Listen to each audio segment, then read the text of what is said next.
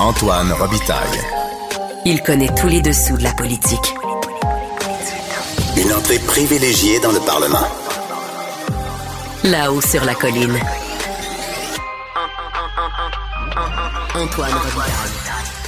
Bon jeudi à tous. Aujourd'hui à l'émission, on parle d'immigration en rappelant le parcours de Jacques Couture, qui a été ministre du gouvernement Lévesque de 1976 à 1980, après avoir été candidat à la mairie de Montréal, entre autres. Malgré un passage plutôt bref à la tête du ministère de l'Éducation, il a durablement marqué ce domaine, réussissant entre autres à soutirer du fédéral une entente toujours en vigueur aujourd'hui qui a donné de l'autonomie au Québec en ces matières. Fascinant personnage, jésuite, prêtre ouvrier, à redécouvrir au moment où l'immigration est comme jamais au cœur des préoccupations au Québec. Mais d'abord, mais d'abord, c'est l'heure de notre rencontre hebdomadaire avec Rémi Nadeau. Réminado. Tout a été mauvais. Ça a été un spectacle désolant. C'était triste de voir ça. Antoine Robitaille. On sait bien, vous voulez faire du nationalisme. Mais non, on veut justement contrebalancer cette délocalisation-là politique. La rencontre. Un jour, on fera notre débat. Oui, oui, bien sûr. Métal sur métal. C'est le moment de vérité. La rencontre. Nado Robitaille. Mais bonjour Rémi Nadeau. Bonjour, Antoine. Chef de bureau parlementaire à l'Assemblée nationale pour le journal et le journal. Euh, ravi de te retrouver. Ça fait plaisir. Ça fait longtemps. Et comme tous les jeudis, on passe en revue ce qu'il faut retenir de cette semaine à l'Assemblée nationale. Ça tombe bien. Tu prépares aujourd'hui, le jeudi, ta chronique sur le sujet pour le journal du samedi-dimanche, comme on dit désormais. Oui, en effet. Hein? Donc, François Legault coincé dans le Canada 100 millions. On a beaucoup parlé de, de notre gros dossier de la fin de semaine. Oui, exactement. Et là, il y a- y, y du nouveau, euh, puisque en après-midi, jeudi, euh, le bureau du ministre euh, Fraser de l'immigration, donc Oui. au fédéral, a pris ses distances. Donc, c'est comme pour la première fois, le gouvernement fédéral de Justin Trudeau qui prend ses distances de l'initiative du siècle, euh, qui est le groupe là, qui met de l'avant cette, euh, cette idée. Oui, parce qu'on avait l'impression que c'était le gouvernement Trudeau parfois, mais non, c'est- c'est un espèce de groupe euh, qui milite pour ça. C'est un think tank canadien. Oui, mais comme on l'a exposé quand même dans notre dossier de samedi dernier, qui a été préparé là, par le, le bureau parlementaire et de Québec et d'Ottawa, euh, quand même, il y, a des- il y a des liens entre le groupe L'Initiative du Eh oui. siècle et le gouvernement Trudeau, premièrement. Deuxième chose aussi, c'est qu'ils peuvent bien prendre aujourd'hui leur distance puis dire qu'ils adhèrent pas euh, à l'idée de, de faire passer la population du Canada à 100 millions en 2100, mais en même temps, le gouvernement Trudeau a présenté ses cibles en matière d'immigration, c'est 500 000 dès 2025, et, et ça correspond dans le fond à l'ordre de grandeur, de croissance, si tu veux, euh, de l'initiative du siècle pour atteindre le, le 100 millions C'est ça. en 2100. Alors bref, il faut prendre ça un peu avec un grain de sel, mais je voulais le souligner, ça c'est vraiment, c'est tout chaud, c'est nouveau. Euh, François Legault, lui... En, en quel terme il a pris ses distances? Ah Ben, euh, ils ont euh, communiqué, ils ont euh, envoyé une déclaration en fait à des médias. Je sais qu'il y a eu une entrevue euh, avec euh, nos médias de Québécois euh, en après-midi et euh, donc ils disent qu'ils ils, ils adhèrent pas euh, à l'objectif de, de, de 100 millions en 2100 tel que proposé par l'initiative du siècle. Mais comme je t'ai dit, il faudra voir là, parce que ça, ils, ils- ils ont quand même un alignement présentement qui correspond à ça. C'est ça. Dans le cas de François Legault, bien évidemment, je sais que la publication de ce dossier-là a même un peu changé le, le plan euh, prévu par le gouvernement Legault dans le cadre là, du- de ce qui va être dévoilé par Christine Fréchette Oui. dans les prochaines semaines. Ils sont forcés un peu de revoir la chose parce que on attend comme un suspense un peu, bon, est-ce que le gouvernement va proposer une hausse des seuils d'immigration au Québec? Comment on fait pour faire en sorte qu'il y ait davantage d'immigrants francophones? Si on veut euh, sauvegarder la, nation francophone? Et, là, ben, comme on arrive avec la, présentation de chiffres comme par exemple le fait que 300 000 euh, immigrants temporaires sur le territoire du Québec, ben là, ça veut dire qu'on ne peut pas juste regarder le seuil euh, d'immigration permanente. Et donc, le gouvernement est en train de revoir un peu son, plan, même à la lumière de ce qui a été présenté. Et on a senti quand même que M. Legault est un peu coincé parce que forcément, et, c'est ce que le PQ s'est évertué à faire cette semaine, c'est, de montrer que le gouvernement, c'est soit euh, pour respecter la capacité d'intégration et donc de garder une nation francophone au Québec, c'est soit donc euh, qu'il ne suit pas la parade du gouvernement fédéral en termes de- de- d'augmentation de, seuil Mm. d'immigration, euh, ou aussi il suit la parade, ben là, à ce moment-là, ben c'est ça, on, on se retrouve noyé. Il y a comme un choix cornélien entre le français ou le poids politique. c'est ça exactement, parce que là, Mhm. s'il ne suit pas la parade, ben là, c'est le poids politique du Québec qui disparaît graduellement. Et on sent donc que c'est une situation très complexe. On va écouter ce que François Legault avait à dire là-dessus, donc mardi. Dans tous les aspects de l'immigration. Reste le poids du Québec euh, dans le Canada. Bon, d'abord, c'est important, je le répète, l'urgence à court terme, c'est de protéger le français au Québec, mais on va continuer de se battre pour protéger le poids politique euh, du Québec au Canada et on doit continuer d'augmenter notre autonomie, l'autonomie du Québec, comme on le fait avec la loi 21 pour les signes religieux, comme on le fait avec la loi 96, première grande avan- avancée depuis la loi 101 pour protéger le français. Alors, M. Legault, sa ligne, c'est vraiment de dire que nous, on agit. En même temps, ce dossier-là fait bien paraître le Parti québécois, parce que le Parti québécois a beau jeu de dire vous avez fait des demandes au fédéral qui sont refusées, euh, vous demandez les. Ben là, on est même plus sûr. En fait, là, c'est le demande. Il demande, mais mollement, là, le gouvernement Legault, les pouvoirs en immigration. Euh, mais si, on- si c'est refusé, ben qu'est-ce qu'on fait? Donc, le PQ brandit toujours le fait que, dans le fond, l'alternative, c'est de faire un pays pour avoir pleinement euh, le contrôle sur nos choix. Et Moi, je suis en train de réfléchir à un titre de chronique. Le, est-ce que la troisième voie, c'est comme le troisième lien? La troisième voie que nous promettait François Legault entre l'indépendance et le fédéralisme? On s'en va dans un mur. Exactement. Est-ce que c'est, un- c'est une promesse qui va être abandonnée? Je travaille là-dessus. Ben, écoute, bonne réflexion. Peut-être pour samedi dans les mêmes pages ça. où euh, tu te retrouves. euh.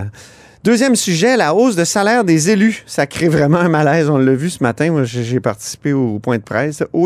Oui, exactement.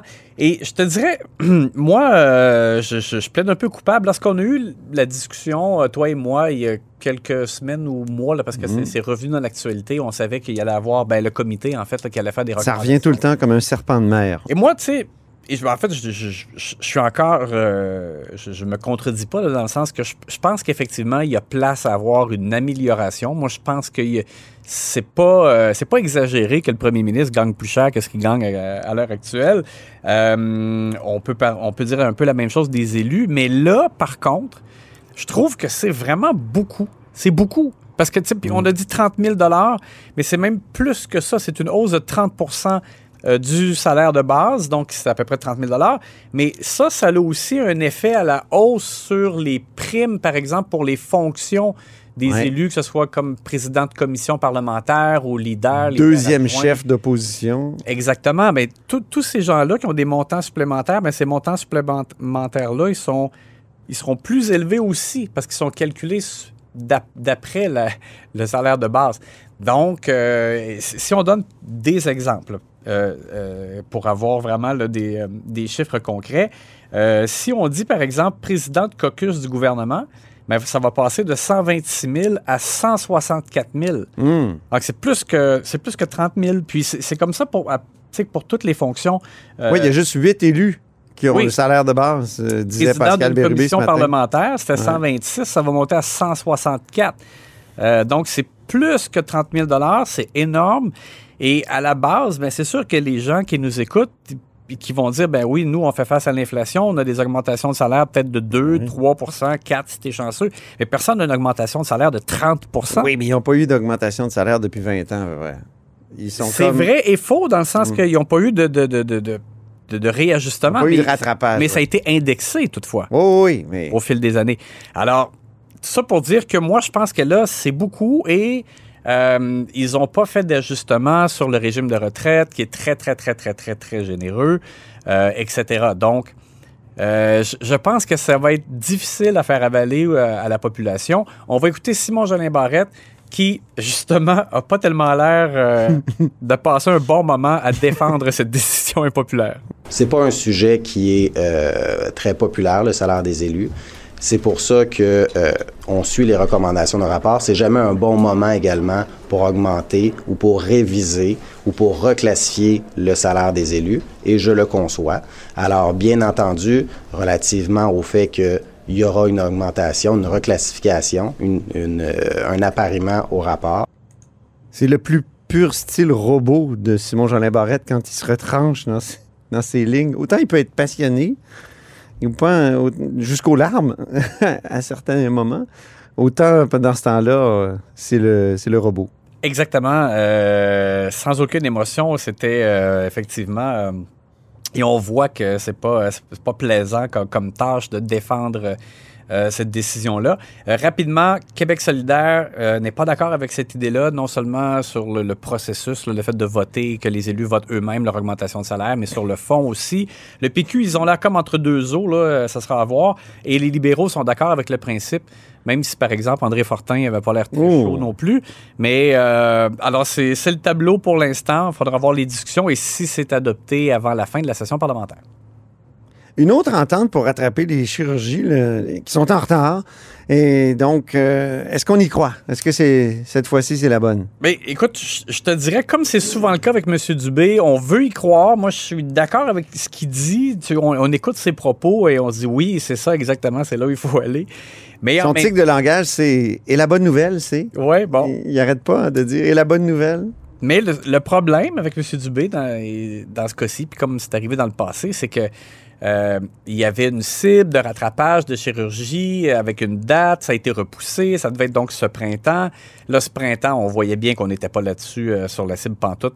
Donc, encore une fois, on, on repousse, c'est rendu en 2024. Alors, je veux bien, euh, les intentions sont bonnes. C'est sûr que ce qu'on me dit, par exemple, au cabinet de M. Dubé, c'est qu'il y avait quand même encore euh, les effets de la pandémie qui se faisaient sentir dans les, euh, les hôpitaux, par exemple, et que c'était dur de vraiment procéder au rattrapage, alors que là, maintenant, les circonstances sont meilleures. Oui, euh, et là, il y a une entente aussi avec la FMSQ, donc on a peut-être plus de, de bonnes raisons de croire qu'on va y arriver, mais quand même, ça fait deux fois qu'on reporte l'échéancier. Alors, je te dirais, c'est bon et c'est pas bon euh, en même temps. Donc, euh, je dans le cadre du journal de samedi, c'est probablement un pouce mitigé. Ah oui, y a-tu des pouces? Ouais, c'est ça. Des... Oui, je pense que ce sera ça. Monsieur Dubé, justement, la question lui a été posée lorsqu'il a présenté cette entente en conférence de presse avec le docteur Oliva. Et c'est ce qu'il a exprimé, c'est que on n'avait pas pu remplir euh, euh, ou atteindre l'objectif en raison de la pandémie. On va l'écouter. Il y, a, deux empêchements qui nous ont empêchés d'atteindre l'objectif qu'on avait. Rappelez-vous, quand on a annoncé ça en 2022, euh, on a passé par la suite à travers trois vagues supplémentaires. J'aime pas ça le rappeler, mais il y a une cinquième, une sixième puis une septième vague. Pendant ce temps-là, nos taux d'opération dans nos chirurgies roulaient à peu près à 85% alors, pendant ce temps-là, on n'était pas en train de rattraper, on était en train d'accumuler. La bonne nouvelle, c'est que depuis, je vais le dire avec prudence, la fin de la pandémie, comme le docteur a dit, on est passé d'un sommet de 23 000, on est rendu à 17 200. là. Les données ont été mises à jour euh, hier. Donc, déjà, on a fait du rattrapage. Mais la principale raison, c'est qu'on a encore un manque de personnel. Et c'est pour ça que la composante importante ici, c'est d'aller chercher du personnel sur une base volontaire. Est-ce que c'était une Alors, c'est ça. Donc, on mise sur le fait qu'il y a une enveloppe de 400 millions de dollars qu'on prend d'ailleurs dans euh, l'Institut de la pertinence. Tu te rappelles, c'est Ben oui. grâce à ça qu'on va chercher de l'argent supposément dans les poches des médecins spécialistes là, pour euh, augmenter euh, les actes, dans le fond, pour faire en sorte qu'il y ait plus de services à la population. Et là, on verra. Euh, on pense que- Donc, on part d'une diminution du nombre d'actes, parce que l'Institut de la pertinence, c'est ça Oui. qu'il fait.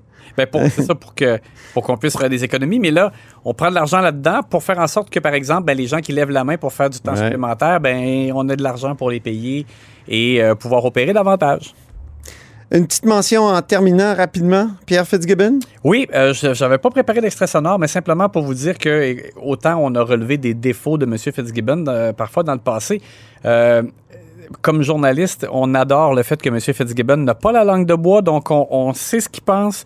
Et cette semaine, il a vraiment précisé sa pensée, par exemple, pour la sobriété énergétique, parce qu'on on le prenait vraiment comme si on part pas notre lave-vaisselle à 2 heures du matin, l'exemple qu'il qu'il avait déjà donné dans le passé, ben c'est nous qui allons payer plus cher notre électricité. Il l'a présenté vraiment comme un peu à l'envers, en disant c'est plutôt comme la carotte avant le bâton. Les gens, tu sais, dans son optique, ça ne veut pas dire que c'est ça qui va arriver. Là, on n'est pas encore rendu à quelque chose de, formel. Mais euh, ce qu'ils pensent, donc, c'est que la possibilité qu'on qu'on consomme mieux notre électricité, c'est que ceux qui, feraient ce genre de comportement-là, qui changeraient leur comportement, auraient un tarif donc euh, euh, plus, euh, plus intéressant, donc feraient des économies. Façon d'y arriver. Alors, euh, bref, ça pour dire que M. Fitzgibbon n'a pas manqué de couleur et euh, encore cette semaine. On sait même ce qu'il pense de notre journal. Merci beaucoup, Rémi. On se reparle la semaine prochaine. Bye. Rémi Nadeau, c'est le chef de bureau, ici, euh, chef de bureau parlementaire à l'Assemblée nationale. Antoine Robitaille. Le véritable troisième lien. Du Salon Bleu à vos oreilles. Et tout ça sans utilisation des fonds publics. À l'heure où la question de l'immigration est sur toutes les lèvres, parlons d'un des ministres de l'immigration les plus marquants de l'histoire du Québec, Jacques Couture, et on le fait avec Catherine Foisy, professeure au département des sciences des religions de l'UQAM. Bonjour. Bonjour. Alors, Jacques Couture, il a été ministre de l'immigration de René Lévesque, mais comment est venue l'idée au chef péquiste de le nommer à ce poste? Que- comment il s'est fait connaître, là, euh, Jacques Couture, à l'époque? Alors, Ja- Jacques Couture, c'est un, un prêtre jésuite, euh, donc euh, depuis 1964. Euh, il a été engagé de 1964 à 1976 dans Saint-Henri comme animateur social, mais aussi comme prêtre ouvrier. Donc, c'est-à-dire un prêtre qui ne restait pas derrière l'autel et dans la sacristie dans l'église, mais qui vraiment travaillait comme euh, les ouvriers en usine euh, pour euh, pour une épicerie. Euh, bon, il a fait toutes sortes de, de métiers et, euh, et donc il connaissait très bien la, la réalité des ouvriers. Euh, donc ça c'était un, un élément. Un autre élément, c'est qu'il a quand même eu une expérience missionnaire euh, comme scolastique jésuite, donc euh, à Taïwan Mhm. à la fin des années 50, au début des années 60, ce qui lui a donné déjà un- une, une première vision des enjeux de développement, euh, des questions internationales aussi. C'est une, euh, c'est un, un- un objet d'intérêt pour lui qui va aussi être euh, renforcé par euh, le- l'expérience qu'il va vivre euh, de 68 à 69 à Paris, euh, au sein de la mission ouvrière de Paris. Donc, comme jésuite, il doit procéder à ce qu'on appelle le troisième âge. C'est une, Mhm. c'est une période de, de ressourcement, euh, mais aussi d'engagement euh, en vue justement des vœux définitifs.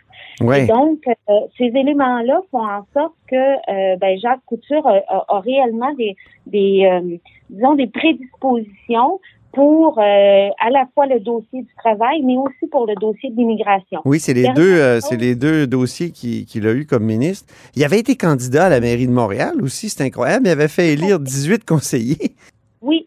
Et puis, contre Jean Drapeau? Oui, et il avait obtenu 40% des suffrages là, euh, comme candidat à la mairie. Donc, c'est là, en fait, aussi qu'il va se faire connaître euh, plus directement là, du chef euh, du PQ à l'époque, parce que en fait, il, il va flirter avec le PQ dès la fondation du PQ. Là. Ouais. Et euh, un de ces, une des raisons pour lesquelles, bon, évidemment, euh, il va, euh, il va avoir un, disons, un préjugé très favorable. Bon, c'est évidemment la posture euh, nationaliste souverainiste, mais aussi le, fait qu'il voyait la possibilité au PQ de faire avancer un programme progressiste sur le plan social. Mhm. Oui, c'est ça. C'était de cette gauche de l'Église où l'action religieuse était intimement liée à l'action sociale. Tout à fait. Euh, c'est une une période, je dirais particulièrement la période qui va de 1965 à 1900 au milieu des années 80, fin des années 80. Euh, c'est une période où euh, ce, courant-là du christianisme social au Québec est assez fort. Euh, les évêques, même l'épiscopat, a une, une posture euh, euh, plutôt euh, progressiste, euh, va avoir tendance à embrasser donc les questions sociales de manière très forte. Les évêques canadiens vont fonder Développement et paix en 1967, euh, donc qui est vraiment l'organe de l'Église catholique pour la coopération internationale. Et donc, il y, y a eu des groupes qui étaient, qui étaient très, euh, très à gauche, qui ont été marqués par euh, par le marxisme, Oui. par la libération. Euh, je pense au réseau des politisés chrétiens qui a quand même, euh, au plus fort là, de son existence, a eu jusqu'à 300 euh, adhérents un peu partout à travers le, le Québec. Euh, le Centre Justice et Foi qui, euh, qui va naître au début des années 80, mais la revue Relation qui, euh, au début des années 70, fait un virage qui est réellement un virage euh, à gauche. euh, Oui. au- La revue La Relation, c'est la fameuse revue des Jésuites, évidemment. Tout à fait. Ouais. Et le, le plus grand legs, peut-être, de, de Jacques Couture comme ministre euh, de l'Immigration, selon vous, c'est lequel? Ben, je dirais qu'il y en a principalement deux. C'est le fait euh, d'avoir réussi à, à négocier une entente administrative avec le fédéral, euh, qui est connu là, euh, sous le nom de Colin Couture. Mais oui, c'est vrai, on en parle souvent quand on parle du dossier de l'immigration, l'entente Colin Couture, euh, qui a été déterminante. Hein? Oui, tout à fait. Ça a permis, dans le fond, c'est la première qui a permis au Québec de déterminer euh, à partir de ses propres critères et de ses propres donc, donc de ses propres objectifs euh, de développement économique, de développement socioculturel. C'est quand même une dimension très importante. Euh, la question, on en parle beaucoup là, ces jours-ci, de la, de la question du français. Ben oui. C'est quand même un, un enjeu majeur pour une collectivité qui est sur son territoire provincial, évidemment majoritaire, mais qui demeure minoritaire à la grandeur euh, du Canada. On peut dire territoire national et non provincial. Si vous me permettez de vous corriger, vous savez, je- je- le mot province me fatigue. Mais enfin, euh, constitutionnellement parlant, c'est encore... euh, Oui, oui. mais je, je- peux vous l'accorder. Parfait. François Legault, récemment, il a soulevé tout un débat en tweetant euh, à l'époque de Pâques, là, dans la période de Pâques. euh, Le catholicisme a aussi engendré chez nous une culture de la solidarité qui nous distingue à l'échelle continentale. Moi, quand j'ai lu ça, je me suis dit, ah ben oui, euh, il y a Jacques Couture, entre autres, il y a, tous ces prêtres et tout ce, tout ce courant à gauche euh, dans, euh, dans, dans, dans, dans le catholicisme. Euh, vous, avez-vous pensé à ça? Ah oui, moi, quand, quand j'ai quand j'ai pris connaissance de, ce tweet-là, effectivement, j'ai pensé à ça. Évidemment, là, mes travaux présentement portent sur ce, ce courant-là du christianisme social. Puis je dirais même plus largement, là, si on prend euh, le, le, le long 20e siècle, ben euh, la période qui précède la Révolution tranquille, Martin Meunier, Jean-Philippe Warren, d'autres l'ont bien montré, là, Oui. quand même des courants importants, euh, l'action catholique euh, spécialisée, euh, le voir juger agir, et puis euh, le, le personnalisme chrétien, ça a été quand même des, des éléments, euh, des éléments importants qui ont amené des gens à, à puis des chrétiens, des catholiques engagés, à, à dire ben il faut qu'il y ait euh, une prise en charge par l'État euh, de, de toutes sortes de missions qui sont présentement dévolues aux congrégations religieuses féminines en particulier. Mhm. Euh, donc, il doit y avoir euh, une, une manière de, de retravailler euh, les choses. Euh, et puis, dans ce sens-là, ben, de créer, euh, disons, euh, de travailler à partir d'un- d'une qui euh, qui se voudrait plus neutre euh, d'une certaine manière. Euh, donc, euh, Donc, il y avait vraiment il y avait du vrai dans, dans ce tweet-là, même s'il a pu fâcher certaines personnes qui ont vu de la catho-laïcité. Oui, oui, oui, absolument.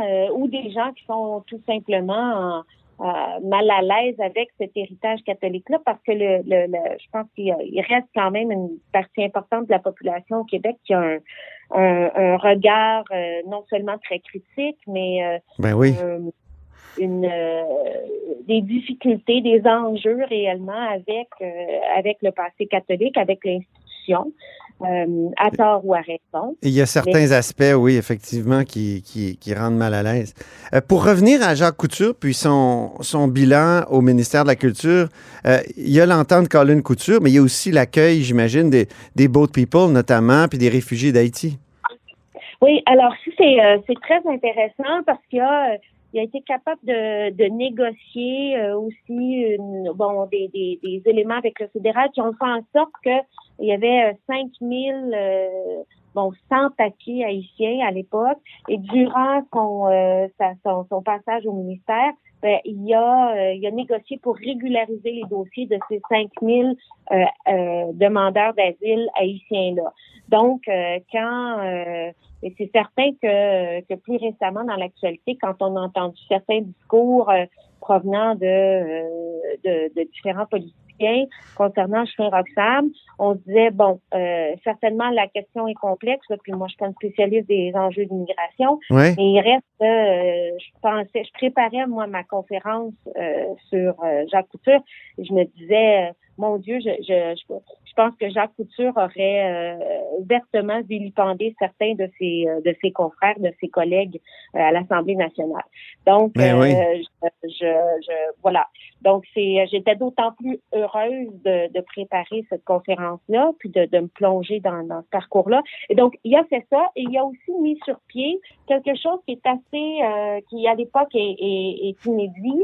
Euh, et je ne je ne sais pas à quel point c'est quelque chose qui se fait euh, largement dans plusieurs autres pays, Mhm. mais euh, donc il met en place un, un programme euh, de parrainage privé de réfugiés, de demandeurs d'asile.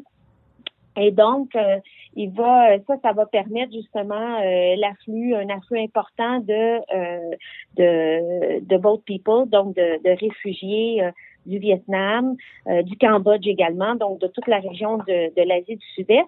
Et c'est euh, c'est majeur parce que ça permet aux citoyens, aux citoyennes de s'engager dans ce processus Mais oui. à l'autre. Euh, et ça, ça reste, ça demeure jusqu'à aujourd'hui. Qu'il faut dire, c'est que Jacques Couture, bon, euh, durant la période où il est ministre, où il est en politique active au Québec, il, euh, il renonce à sa vie euh, religieuse, donc de, de jésuite. Il demeure prêtre quand même, mais il n'est plus jésuite. Euh, il- demeure au fait de ce que les jésuites font. Et à la même époque, au moment là, de la tragédie euh, des, des réfugiés indo-chinois, des Boat People, Oui. il va, euh, le, le- la Compagnie de Jésus va mettre en place euh, un service euh, jésuite, des services jésuites aux réfugiés un peu partout à travers le monde qui existe jusqu'à aujourd'hui. Donc, il y avait une inspiration jésuite à, à ce programme de parrainage qui existe toujours, hein, je, je tiens à le dire, Tout à fait. et euh, dont le premier ministre Philippe Couillard s'était prévalu, je crois, pour accueillir une famille de Syriens. Oui, oui, oui, fort possiblement. Face à maintenant à cette initiative du siècle dont on parle beaucoup, l'idée que le Canada anglais euh, veut faire exploser la population du Canada d'ici à 2100 à 100 millions de personnes, qu'est-ce que dirait selon vous Jacques Couture, qui, est- à la fois un nationaliste, mais aussi qui a une, idéolo- une idéologie de- de- d'accueil euh, à peu près absolue? Ben, écoutez, je pense que Jacques Couture euh, essaierait très certainement, en fait, aurait probablement un discours assez combatif pour euh, pour négocier euh, euh, Mm. euh, des, euh, des, des des garanties pour que le Québec puisse euh, puisse euh, répondre aux, aux besoins de- d'intégration, de, francisation, etc. de euh, de ces gens-là. Hum, et puis, euh, donc, d'une part, il y a ça, parce que c'était quand même, c'était un, c'était pas un, un nationaliste froid ou un souverainiste à moitié, c'était un vrai souverainiste. Je Ah oui. euh, il décide de ne pas poursuivre, c'est en partie, euh, il y a quand même euh, la, la défaite référendaire du 20 mai, du 20 mai euh, 1980 euh, joue quand même dans. Oui, parce qu'il démissionne en 1980, hein, c'est ça? Oui, oui, oui, oui. La défaite oui. est très dure pour lui. OK? Oui, oui, oui, oui, oui. Je pense qu'il il l'encaisse euh, difficilement. Euh, donc, ça, c'est quand même pas à, à prendre à la légère. Mais d'autre part, c'est certain que c'est euh, c'est un homme qui, euh, et, et je pense encore, par exemple, s'il vivait encore aujourd'hui, euh, je pense euh, encore plus avec son expérience euh, du tiers-monde ou du deux tiers-monde, en fait, son expérience à Madagascar durant les 13 dernières années de sa vie comme missionnaire, je pense qu'il qu'il- qu'il- Oui, parce qu'il.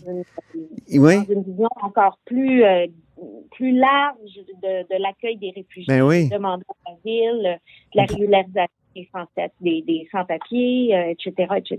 là. Oui, pa- parce qu'on doit dire qu'il est passé de ministre euh, en 1980, puis après ça, il est retourné à sa vie euh, de, de jésuite, et, et- mais pas n'importe où, à Madagascar, avec des, des, des personnes euh, extrêmement pauvres. Oui, oui, oui, oui, oui. Donc, il était vraiment, euh, il, il, il est envoyé là, dans un bidonville de Tananarive, la capitale, et, euh, et donc il vit dans une genre de dans une sorte de cave euh, de terre battue, euh, bon, comme les gens. Et puis à un moment donné, ben il y a des inondations, euh, et puis puis là les gens doivent reconstruire, et c'est c'est à travers tout ça qu'ils commencent à identifier des gens qui qui ont du leadership et puis qui arrivent à, à mettre les gens ensemble et puis euh, qui, qui cofondent avec ces gens-là, avec euh, certains de ces citoyens-là, un, conseil de développement euh, d'Ando Atapenaka, donc de, de ce bidonville-là, de ce quartier-là de Tananarive très pauvre. Et donc, tranquillement, les gens se donnent des outils par eux-mêmes euh, des coopératives, euh, une caisse d'épargne, mmh. euh, des, des outils de d'alphabétisation, de, de formation des, enfants, des jeunes. Donc, qui permettent aux gens vraiment de, de se de se relever et de d'être d'être d'avoir des vies dignes. Ben, c'est un fascinant personnage. Je suis ravi d'en avoir parlé avec vous, Catherine Foisy. Et puis, euh, je rappelle que vous avez échangé mardi à Montréal à la Grande Bibliothèque avec euh, l'historien Éric Bédard dans le cadre des conférences Figures marquantes de la solidarité. Jacques Couture, donc 1929-1995, est décédé euh, l'année du second référendum.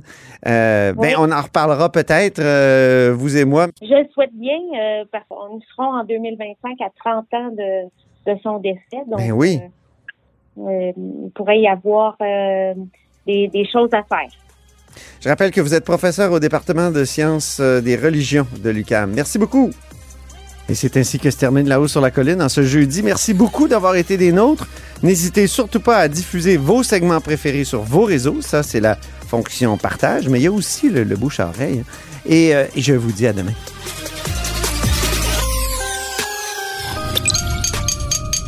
Cube Radio.